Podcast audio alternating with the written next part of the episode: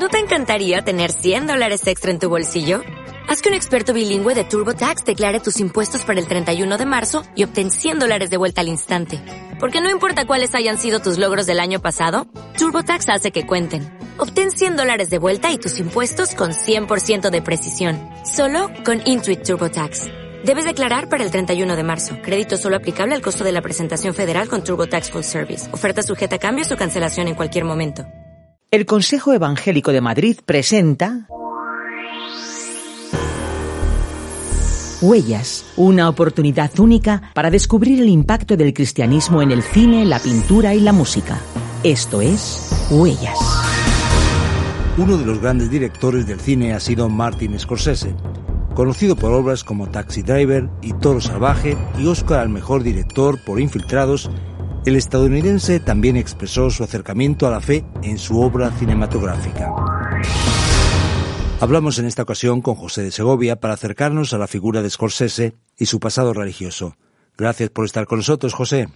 Antes de ser director de cine, Martin Scorsese quiso ser sacerdote. De hecho, entró en un seminario. ¿Cómo fue esa época más religiosa del director?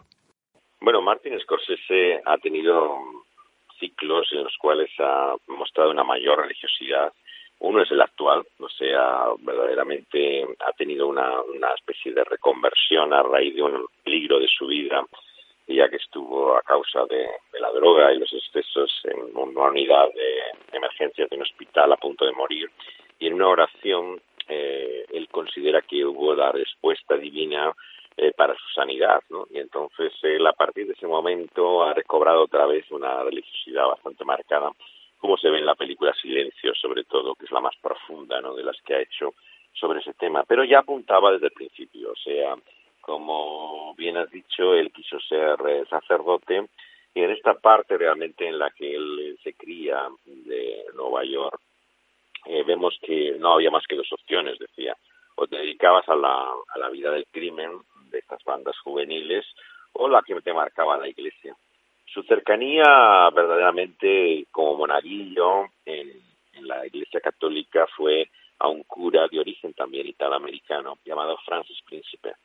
Eh, Francis Príncipe eh, era un sacerdote apasionado por el cine.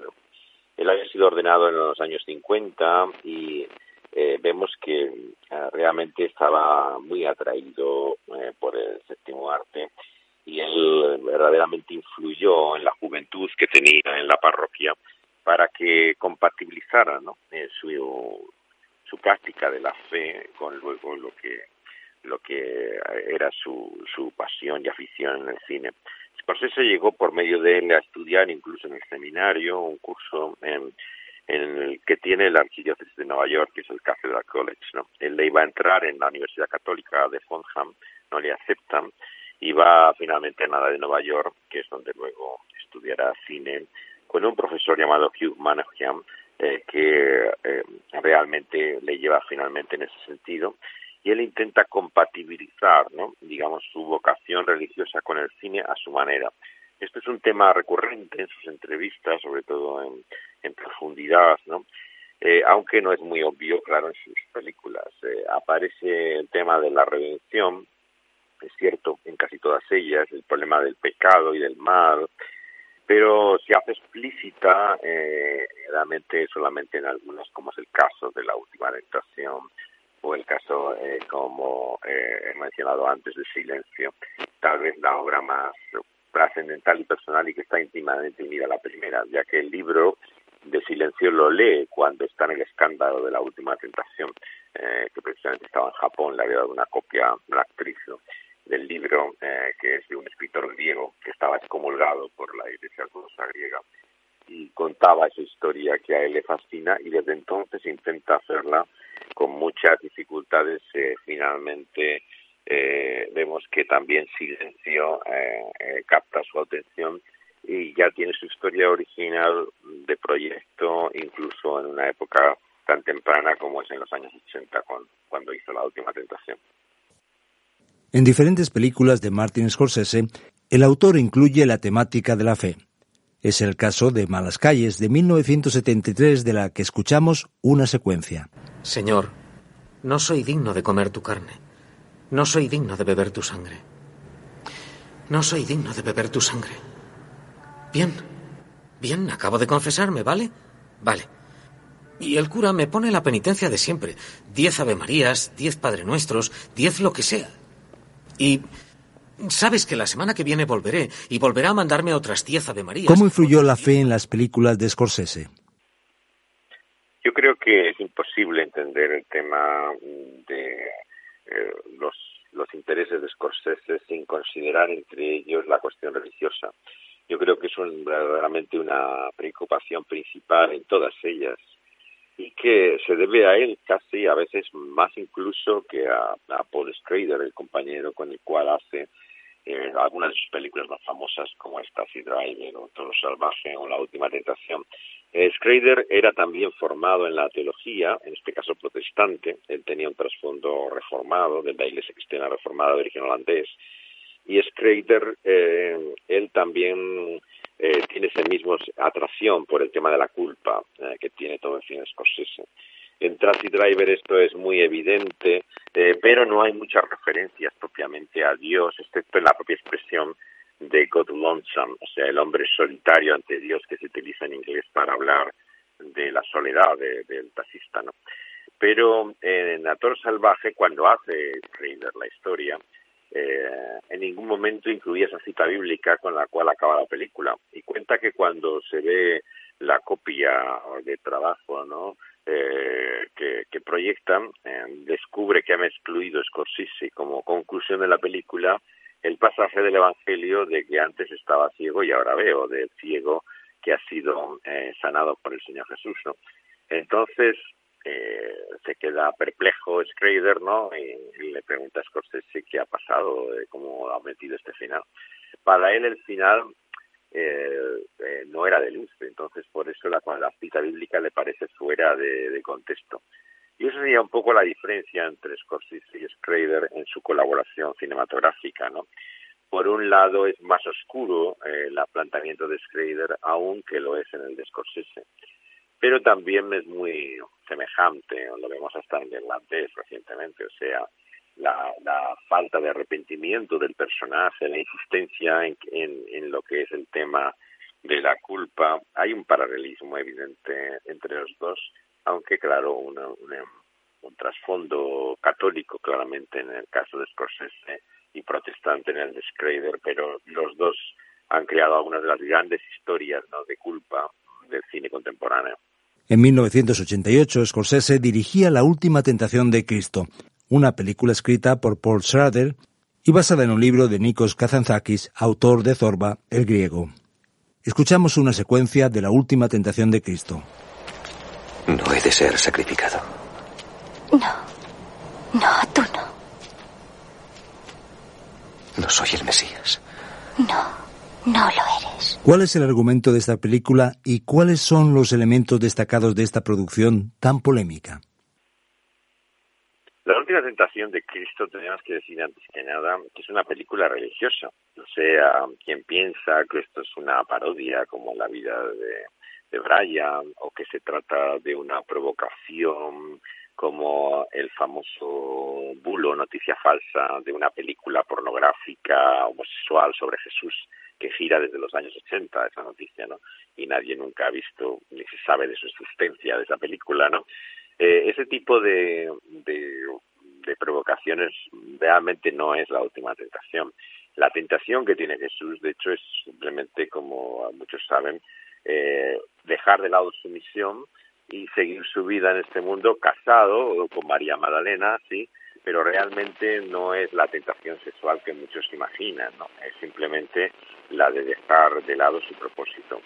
Eh, la obra de Kazantzakis, eh, que ah, fue muy controvertida en, Grecia, pero luego también en todo el mundo por la fama que tenía, pues desde Zorba al griego, es presentar eh, su propio problema y conflicto con la tentación como persona eh, cristiana ortodoxa y que eh, refleja en Jesús, no proyecta en, la persona de, Jesús. Y entonces eh, Scorsese intentó explicar muchas veces que este era el sentido de la historia, no realmente eh, qué pasó en la vida de Jesús, no, sino cómo él refleja la tentación del cristiano, es decir, el fracaso mismo que él ha sentido siempre como católico, por ejemplo, lo ha dicho siempre Schrader, que se considera un católico fracasado, ¿no? Eh, es Scorsese. Schrader lo que ha dicho es que es una película psicológica, como él la define, acerca de los tormentos interiores de la vida espiritual, es como Schrader le, le explicaba Scorsese, de lo que hablaba, digamos, es de, de esa frustración del personaje. Bueno, el escándalo fue tremendo, ¿no? Llegó a incendiarse un cine, en el propio Saint-Michel de París, ¿no? Eh, por oponentes a la película. Se ofreció por parte de un millonario cristiano a la Universal, la casa que se atrevió a lanzarla, hasta 10 millones de dólares por destruir los originales de la película y las copias. Eh, se llegó a secuestrar hasta un abogado en Milán, en Italia, eh, eh, en todo este proceso. Una multa en Grecia, que además eh, a cada proyección que se iba se iba acumulando esa multa y, y la propia BBC llegó a intentarla eh, proyectarlo en la televisión y tuvo que cancelar la emisión por todas las protestas. Si hay una película que concentrara todo el boicot cristiano, fue La Última Tentación. ¿Por qué?